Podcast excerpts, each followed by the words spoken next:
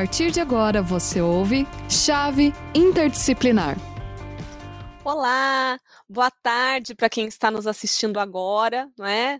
Bom dia, boa noite, enfim, para quem vai nos assistir depois, porque live tem dessas coisas boas de ficarem é, gravadas e a gente poder visitar e assistir de novo ou assistir pela primeira vez depois. Já agradeço aqui quem está nos dando boa tarde no chat, né, Rafael, Carol, Carol Barbosa, Patrícia, Solange, né, obrigada por estarem acompanhando o Chave Interdisciplinar de hoje. Então, o nosso programa Chave Interdisciplinar hoje é de responsabilidade aqui da área de linguagens e sociedade da Escola Superior de Educação e estamos com duas professoras, meio charás, que só é, tem um S e um Z ali de diferença, né? Então estamos aqui com a professora Thais Carvalho, com a professora Thais Ataíde. Agradeço né, a, a, a Escola de Saúde, Biociência, Meio Ambiente e Humanidades por né, nos conceder a presença da professora Thais, que vai ser muito importante para o nosso tema de hoje, que é a literatura e a mulher negra. É, mais para frente, vocês vão ver que nós vamos abordar o conceito de chave, não é que é conhecimento, habilidade, atitudes, valores e emoção nesse tema que nós escolhemos para compartilhar com vocês hoje. Professora Thais Carvalho, professora é, Thais Ataíde, sejam muito bem-vindas no nosso chave interdisciplinar de hoje. Muito obrigada, professora Deise. É um prazer novamente participar do Chave Interdisciplinar. Quero agradecer também o convite, é, quero agradecer por pela minha xará ter aceito o convite, né, Thaís? A Thaís já é minha parceira de longa data, nós já nos conhecemos nessas lutas pelo, pela garantia dos direitos humanos, né? Então é um prazer novamente tê-la tê-la conosco aqui, Thaís. Obrigada, obrigada, professora Thais, professora Deise, pelo convite. Eu falo que é, já está virando uma segunda casa, né? Vim aqui estar aqui com vocês é sempre um prazer, ainda mais para falar desse tema, né? Que é um tema tão importante, né? Um tema tão é, contemporâneo e urgente também, né? Acho que é urgente falar sobre isso. Com certeza. Então eu deixo com vocês, né? Porque nós temos aí meia hora de programa, então cada minuto, né, é muito precioso aqui para ouvi-las. Certo. Então, hoje nós vamos falar um pouquinho sobre as particularidades é, que nós encontramos na escrita das mulheres negras. Né? É, a professora Thais é uma pesquisadora né, também da, da escrita das mulheres negras, então tem muito propósito a vinda dela aqui nesse programa. É, e nós vamos começar abordando temas, por exemplo, como escrevivência. Né? Escrevivência, que é um termo é, criado por uma escritora que me é muito cara, também é uma escritora que a, que a professora Thais gosta muito, que é a Conceição Evaristo. Né? E a escrevivência Antes de mais nada, gostaria de deixar bem claro, né, porque alguns uh, dos nossos alunos, algumas pessoas, cometem um errinho básico ao se referir à escrevivência. Né? É muito comum as pessoas interpretarem a escrevivência como a escrita daquilo que se vive. Né? Sem ter uma noção, uma noção política daquilo que foi pensado pela Conceição Evaristo quando ela criou esse termo, né? A escrevivência, ela diz respeito exclusivamente às mulheres negras, a escrita das mulheres negras, né? É, aquilo que se escreve a partir de uma perspectiva própria da mulher negra, própria daquela insubmissão da mulher negra diante da discriminação que é vivenciada pela mulher negra, das discriminações de gênero, de raça, de classe, não é mesmo, professora Thais? É isso mesmo, professora Thais. Ah, vai ficar, já vai ficar. É isso aí, professora Thais, porque somos já. É, vamos ficar nessa. vamos ficar nessa, não tem jeito, vai, vai ser isso, né? Eu gostaria de começar, inclusive, lendo um poema da, profe... da Conceição Evaristo, é, porque eu acho que é, a arte fala muito mais, ela antecede qualquer coisa, né? E além de é, professora, né, eu também sou psicóloga e psicanalista, e tem uma coisa que, eu, é, que a psicanálise pensa, né, que é isso, né, que o quanto a arte consegue dizer aquilo mesmo que a nossa linguagem não dá conta, né? Então a arte é, consegue acessar esse real, né? Consegue dizer aquilo que a gente fica, ah, eu não sei, eu estou sentindo uma coisa, mas eu não sei o que, que é. O artista consegue dizer. Então, vamos lá, vou ler. O nome do poema é Vozes Mulheres. A voz de minha bisavó ecoou criança nos porões do navio. Ecoou lamentos de uma infância perdida. A voz de minha avó ecoou obediência aos brancos dono de tudo. A voz de minha mãe ecoou baixinho revolta no fundo das cozinhas alheias, debaixo das trouxas, roupagem suja dos brancos, pelo caminho empoeirado rumo à favela.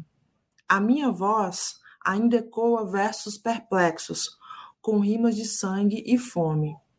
A voz de minha filha recolhe todas as nossas vozes, recolhe em si as vozes mudas, caladas, engasgadas nas gargantas. A voz de minha filha recolhe em si a fala e o ato, o ontem, o hoje e o agora. Na voz de minha filha se fará ouvir a ressonância, o eco da vida liberdade. É, eu gosto muito desse poema da Conceição Evaristo, né? Enfim, e, e, do que ela escreve de forma geral, mas esse poema para mim é muito emblemático porque ela consegue falar, ela consegue contar é, sobre a escravidão do Brasil, sobre as consequências dessa escravidão. É, né, quando ela fala da bisavó dela que chega e é escravizada, quando ela fala dessa avó que ainda é escravizada, dessa mãe que já não é mais escravizada, mas ela serve de uma outra forma. É, a sociedade, né, ela, ela vai ser ela vai ser subordinada de outras formas é, que é o que acontece né, com mulheres negras. A gente pode pensar, inclusive, fazer uma, uma breve reflexão aqui de onde estão as mulheres negras. Né? É, já no período pós-abolição, por exemplo, né, ali até mais ou menos 1940, 1950, a gente tem um dado estatístico, por exemplo, que as mulheres negras não conseguiam nem concluir o ensino médio, né? porque elas não conseguiam acessar esse lugar é, da, da, escola, etc. Ao mesmo tempo, né, o lugar que a mulher negra ocupa é um lugar em que ela é como se ela fosse uma paisagem. Por que, que a gente fala isso? Porque tem uma. É, o, normalmente, os trabalhos que são realizados é, por mulheres negras são, por exemplo, trabalho doméstico, né? É, esse trabalho doméstico, quando essa mulher está tá com outro lugar, em outro lugar, por exemplo, né? Se ela, se ela, vai na praia, você já deve ter visto fotos aí em algum lugar, né? Se ela está na praia, ela está cu cuidando, levando alguém como babá ou como um empregado doméstico, ela está com uniforme, ela é como se ela fosse uma paisagem, ela não é um sujeito de fato, ela está só ali é, como se fosse uma imagem, né? E a, a Conceição Evaristo, ela fala disso, né? Dessa de tudo isso, ela consegue falar nesse poema, dizendo, inclusive, que a mãe dela, ela está ali, inclusive, para servir esses senhores, enquanto que ela ainda está pensando, né, ainda está recolhendo todos esses traumas, porque o racismo é um trauma, um trauma social, inclusive, tem consequências individuais e coletivas, é, e aí ela fala da filha, né? Que talvez a filha consiga dizer aquilo que nunca, que essas mulheres nunca disseram, né? Então a gente consegue ver muito nítido aí como ela consegue contar essa, essa história escravocrata, assim como é, as consequências desse período escravocrata, né?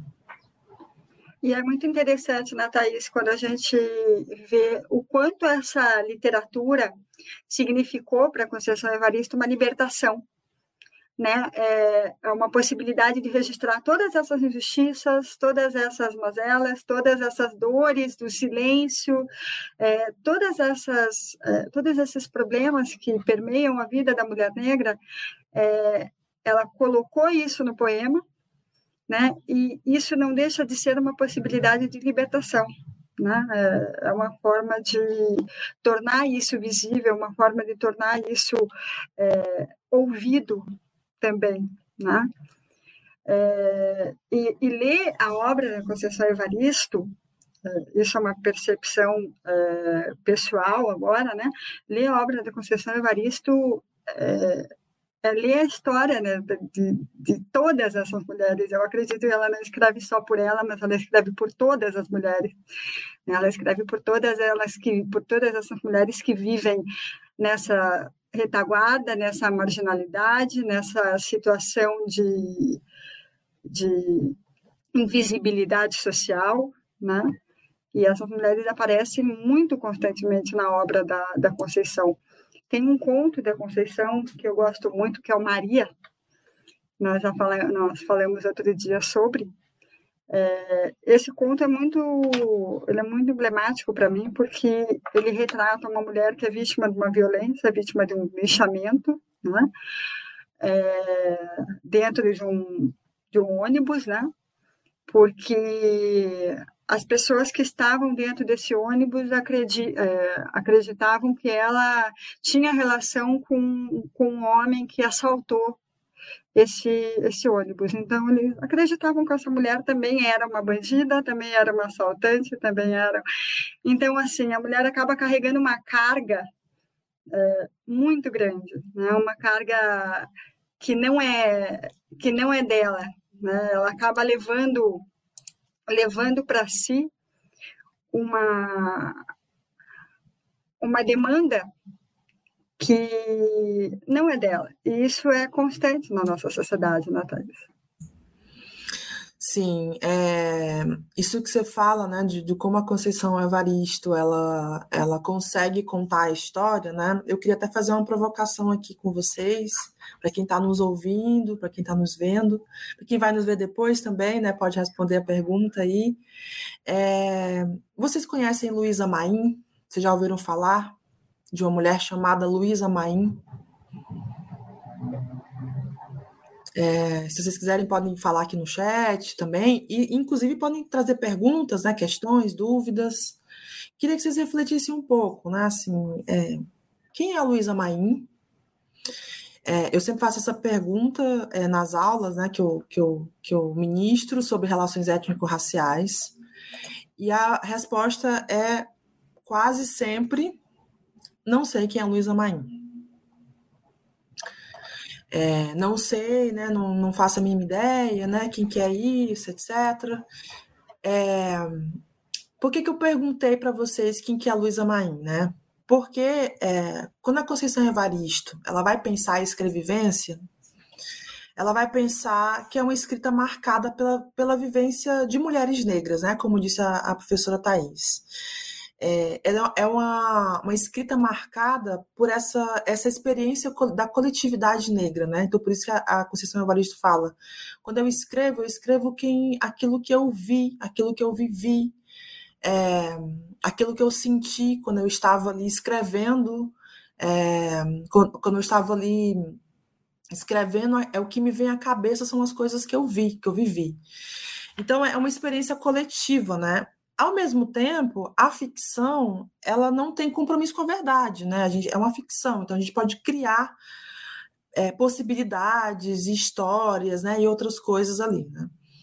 É, quando a gente pensa na história do Brasil, por exemplo, né, a gente sabe que a história do quando a gente vai, vai quando ela é contada, né, é, de, de uma forma geral, né, em todos os dispositivos, não só na escola, mas qualquer dispositivo educacional, sei lá, por exemplo, né, é, é, TV, enfim, cinema, etc., ela normalmente ela, ela, tem uma lacuna ali, né? Porque é uma história contada a partir dos colonizadores, a partir das pessoas brancas. Então é uma história que a gente quase não tem acesso, é, que a gente não consegue chegar. E aí, né, quando a gente pensa nessa lacuna da história, estou falando de história enquanto ciência, né, é, não na, desse, dessa disso que de fato aconteceu, não, não na ficção, é, a gente fica assim, bem, e aí o que, que a gente faz, né? E aí tem uma coisa muito interessante que não foi a, a Conceição Evaristo que fez, mas foi uma outra mulher negra, Ana Maria Gonçalves, no livro Um Defeito de Cor. O que, que ela faz? Ela, a Ana Maria Gonçalves ela vai atrás é, da Luísa Maim, né, de pesquisar, quem vê que não tem muita coisa sobre ela, e ela cria uma ficção. Ela cria uma história, né, em que a Luísa Maim é, existiu e que ela sabia mais ou menos o que ia acontecer. Para quem não conhece, Luísa Maim, ela foi uma, uma, uma mulher que na, é, uma mulher negra é, que viveu na época escravocrata aqui no Brasil e ela foi uma das pessoas que lutou para o fim da abolição, né, ou desculpa, o fim da escravidão no Brasil, e portanto pela abolição. ela lutou pelo fim dessa, dessa da escravidão, né? E ela, é, ela, ela participou da revolta, se não me engano, foi da revolta dos Malês. Inclusive, ela é a mãe do Luiz Gama, né? Que hoje que a gente conhece, Luiz Gama é um nome muito mais conhecido do que a Luísa Maim.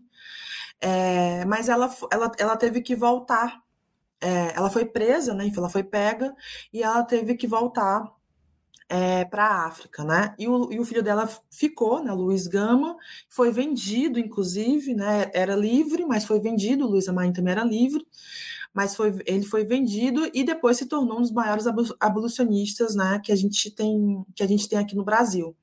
Então, olha só que potente essa mulher, né? Essa mulher que, inclusive, ela, ela, ela, ela fazia comida e, e ela vendia na rua e, e aí quando alguém pegava comida dela tinha um recado que é para, bem, como que a gente pode se organizar para acabar com a escravidão, para a gente lutar contra a escravidão. Ela foi uma grande articuladora, mas a gente não tem notícias dela. E aí a Ana Maria Gonçalves, ao, ao reconhecer a história dessa mulher, falou, bem, mas a gente precisa, a gente precisa remontar essa história, a gente precisa contar. Então, a escrevivência, ela também tem disso, né? Ela também tem é, dessa forma de contar uma história, é, de, oferecer, de, de oferecer uma história para essa lacuna né, que, a, que, a, que a, essa ciência que a história nos oferece.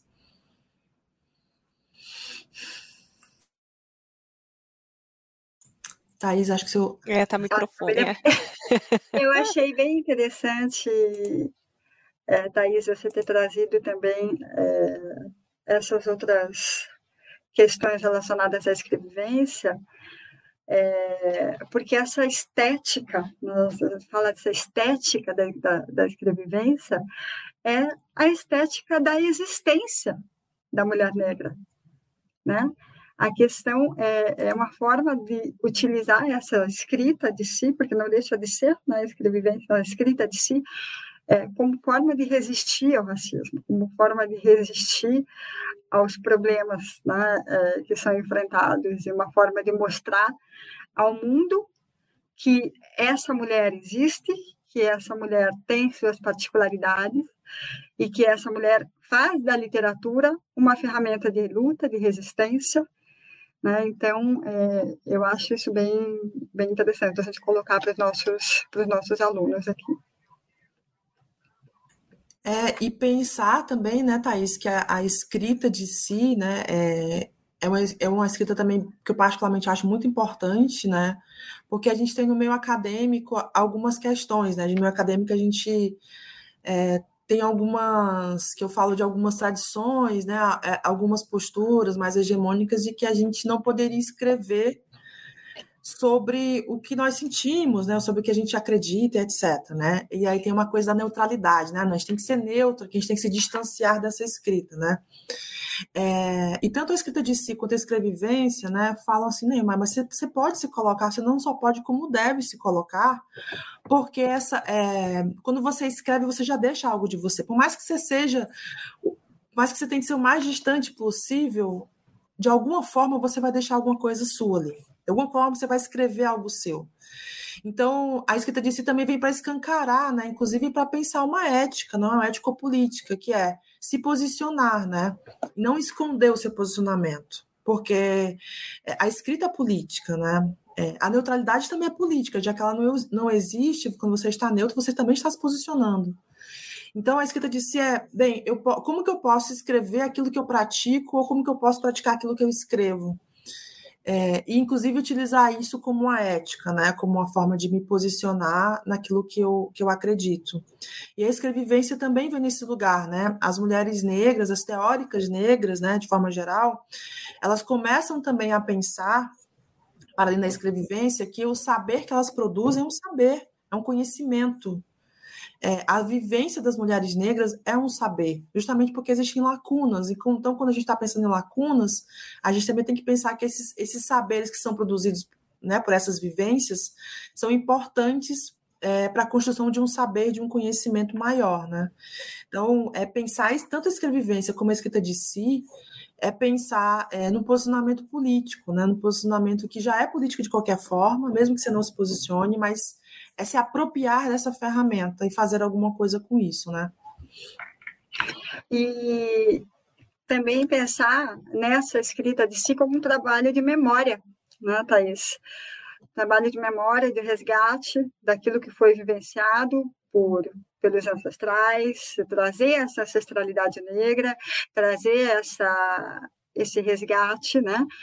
E também uma forma de cuidado com o outro. Eu acho isso muito legal é, na escrita de mulheres negras, o cuidado com o outro. É, a gente percebe muito isso na escrita feminina de modo geral, mas na escrita feminina negra isso está muito mais evidente. Né? O cuidado com o outro, né? Vamos fazer isso para que outras pessoas não passem por isso. Vamos escrever, vamos mostrar, vamos é, usar, isso, usar a literatura como instrumento de resistência para que outras mulheres não passem por o que minha mãe passou, minha avó passou, por o que eu passo. É, isso é sensacional. É, eu, acho, eu acho que, é, até para finalizar essa, essa ideia, né, eu acho que essa coletividade ela se dá, inclusive, por conta é, de uma questão racial, né? Como que a gente pode trazer também os homens negros, né, trazer outras pessoas negras para essa coletividade, né? Tanto é que tem muitas autoras muitas teóricas, né, tanto escritoras quanto teóricas, que vão escrever é, no, no, plural, né? Então, a Lélia Gonzalez, por exemplo, ela faz isso. Ela, ela, eu, escrevo no, eu escrevo no feminino no plural porque eu não estou escrevendo sozinha. Porque o que eu passo, outras mulheres negras também passam. É, então, eu escrevo, é, ela fala, né? Eu escrevo a partir desse lugar da ancestralidade, que é muito potente, né? Porque a gente é, como, diz, como diz o ditado, né, nossos passos vêm de longe, então a gente não pode esquecer por onde a gente caminhou até chegar onde a gente está, né? Muito bonito isso, né? Das muitas vozes, né? Que está demonstrando quando usa esse esse plural professoras. Então, estamos aqui, né, para quem chegou meio na metade, que eu vi uns ois aqui depois, né, então estamos aqui no programa Chave Interdisciplinar. Para quem perguntou se vai ficar gravado, sim, depois vocês podem acessar. E como né, é o programa Chave Interdisciplinar, chegou o momento de abordarmos né, a, a, o conceito de chave. Acho que para a gente pode fazer um, um ping-pong. Cada uma fica com com uma palavra do nosso acróstico, pode ser? Então, o primeiro, questão de conhecimento. Quem que começa? Professora Thais, a Taíde, professora Thais Carvalho? Posso começar, porque acho que eu estava até falando de conhecimento aqui já, né, de produzir conhecimento. Uhum. Acho que vai ter um, um, um sentido, né? É, eu gosto muito, né, da, de quando a Dona Haraway, que é uma feminista, né, uma, uma teórica feminista branca, em que ela vai, ela vai pensar é, o quanto é, a identidade de mulher ela não é estável, né? Ela vai fazer uma grande discussão que não vem ao caso agora, mas no final ela diz assim, olha, é, tem quando as mulheres negras, é, as escritoras negras escrevem ficção, elas criam uma outra realidade, elas furam isso que está dado, né? Elas furam essa história, elas inclusive vão furar o passado. Então, eu acho isso muito interessante porque quando as mulheres negras escrevem, elas estão produzindo um conhecimento que é novo, é, seja ficcional, ou seja um conhecimento que não chega, inclusive, a todo mundo, né? É, tem uma escritora nigeriana que eu gosto muito, que ela escreveu um, um livro chamado Fique Comigo, né? Ela vai contar, é, nesse, ela vai escrever nesse livro é, sobre as, as, tradições, né? As tradições do lugar que ela mora, o que, que é Lagos, né? Como a, a é, todas as revoluções que aconteceram, né, as revoltas que estavam acontecendo na época, como que ela, enquanto mulher, estava vivendo isso, como que o marido dela também é, lidou com isso tudo, é, enfim, e dentro disso tudo tem outras histórias, né, que ela vai contando. Então, ela produz um conhecimento ali que é fundamental, não um conhecimento só para ela, né, só sobre ela, mas um conhecimento sobre a população negra, né. Então, quando a gente pensa no que o Brasil ainda é um país extremamente racista, né, e que apaga é, as, as, mulheres negras e os homens negros, né, paga as pessoas negras de forma geral, que é o que a gente chama de episteminicídio, é, produzir e escrever é, é, literatura, né, literatura negra, literatura preta, é criar conhecimento, é um criar conhec um conhecimento de outro, de um outro ponto de vista, né, inclusive entender que tem vários pontos de vista, e isso é, isso é a potência desse conhecimento. Maravilha. Professora Thais, habilidades. Então, acho que é, a principal habilidade aqui nesse programa hoje é nós sabermos diferenciar é, a escrita feminina da escrita feminina negra. Né? Sabermos identificar a, a, as particularidades da escrita feminina negra. Né? De que forma a escrevivência dessas mulheres negras está tão presente nessa escrita, né? de que forma nós podemos absorver essas, é, essas nuances da escrita feminina negra. É, eu acho que a gente também pode pensar na escrita de si, também na identificação da escrita de si como uma forma de elaboração dos traumas do passado de todas essas mulheres. Então, eu acredito que essa é a principal habilidade que nós podemos é, extrair dessa conversa de hoje, né? identificar essas particularidades da escrita feminina negra. Próxima palavra, atitudes. Opa, essa palavra é boa, hein? Essa é boa, essa é boa. essa é boa. É, é boa porque vem aquela, inclusive, uma, uma frase, né, que já é uma frase bem conhecida da Angela Davis, né, que não basta ser é, que não basta ser só contra o racismo, né, você tem que ser antirracista na prática. Então eu acho que a escrita das mulheres negras, ela, ela, como ela traz esse conhecimento, né, inclusive a oportunidade, né, de pessoas brancas lerem essas mulheres é, e conseguirem compreender todo esse processo histórico é, de opressão, é, inclusive de pensar o que, que eu faço com isso, tem uma outra autora, né, uma outra autora também é, negra, Grada Quilomba, que ela, ela, ela, escreve uma tese belíssima, né, que vira um livro, inclusive Memórias da Plantação. Memórias da Plantação.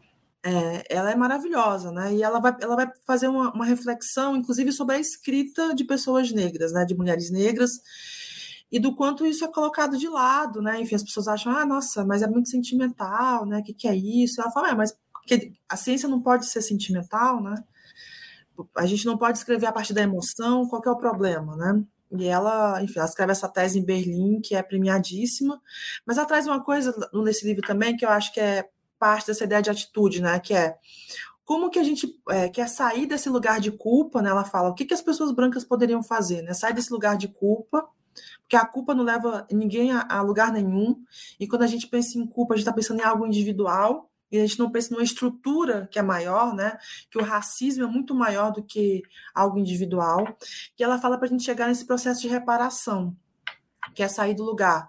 É, isso é racismo? De perguntar, isso é racismo? E começar a perguntar o, como, qual que é a minha função, qual que é o meu papel diante dessa, é, desse tipo de racismo, né? desse racismo que está acontecendo. Então, é como se você saísse da dúvida sobre o que é racismo para começar a se perguntar que, que eu posso fazer diante disso? Então, acho que é, a escrita das mulheres negras elas trazem uma, uma, ferramenta com qual você pode também se perguntar qual é o seu papel, qual é a sua função social nisso, né? Independente é, de que lugar você você está ocupando na sociedade. Joia. Então fomos aí no chá, agora falta o veio e valores. Valores, então, vou seguir na mesma linha da Thais. É, quando a gente se coloca na, na, na posição de pensar o que nós podemos fazer com relação a isso, né? quando a gente tem a oportunidade de olhar para a literatura, olhar para a realidade dessas mulheres, pensar o que, que a gente pode fazer né, com relação a isso, nós estamos tendo nada mais do que uma visão empática estamos desenvolvendo nada mais do que a alteridade. Né? Então, acho que os valores que ficam aqui é, são empatia e alteridade, né? que nós precisamos desenvolver aí é, para que nós possamos tirar as palavras das páginas dos livros e passar a fazer alguma coisa. Né? Porque sem ação, as palavras são vazias. Palavras são só palavras. Com certeza. E para a gente fechar com o nosso conceito de chave, emoção. É, eu acho que eu vou. Agora eu acho que eu, é, a gente tem que pensar um pouco mais profundamente né, nisso que a Grada Quilomba fala, de por que, que é, os trabalhos né, de, de mulheres negras são é, sempre desqualificados por serem acusados de ter um teor emocional, né? Eu mesma já fui desqualificada. Nossa, mas você, fa você fala muito de, a partir de muita emoção, né? Muito sentimento, etc. Como se isso fosse algo ruim, né? De novo, essa ideia de que é, estar dentro do meio acadêmico é preciso olhar de uma forma muito longe para esse objeto de pesquisa e não se envolver com ele, né? É, isso, é, isso, é, isso é algo bem, bem, bem da tradição do meio acadêmico. É, e eu acho que quando a gente pensa, né, quando a gente se coloca na emoção, a gente está vivendo aquilo. Eu sempre falo nos meus cursos e nas minhas aulas que quando eu estou ensinando é, relações de gênero, relações raciais, é, a gente está pensando numa relação. Então não tem como a gente eu só explicar a teoria. É preciso que as pessoas vivam, é preciso que as pessoas sintam, é preciso que as pessoas se emocionem com isso. Porque todo mundo tem um gênero, todo mundo tem uma raça independente de qual seja, você está implicado nesse lugar. Então você precisa refletir sobre isso, né? E isso significa se emocionar, isso significa sentir, isso significa sentir raiva, né? Sentir, eh, sentir é, esperança, medo, é, ódio, amor, alegria. É, e, e, utilizando de novo a psicanálise, né, o Freud fala uma coisa que a gente só consegue se curar de certos traumas revivendo esse trauma. Então é preciso que a gente reviva isso, né, que a gente olhe para isso. A Lélia Gonzalez fala, né, o Brasil, ele não o, brasileiro, né, o Brasil de forma geral, ele não quer saber, ele não, não fala sobre racismo, né? A gente nega o racismo, a gente denega, né, ela diz, é, utilizando um conceito psicanalítico também. É, mas ele escapa, né? A gente fala de outras formas. A gente, diz, a gente fala sobre isso de outras formas. Então, que a gente tenha coragem de falar, que a gente tenha coragem de sentir, que a gente tenha coragem de se emocionar quando a gente fala sobre isso, porque é, urgente pensar, porque tem vidas de pessoas morrendo, né? pessoas sendo assassinadas por conta do racismo. Então, a gente precisa, sim, se emocionar e falar sobre isso. Muito bem, fechamos nosso conceito de chave, estamos encaminhando aqui o nosso chave interdisciplinar para o seu fim, né? Estamos terminando nosso tempo.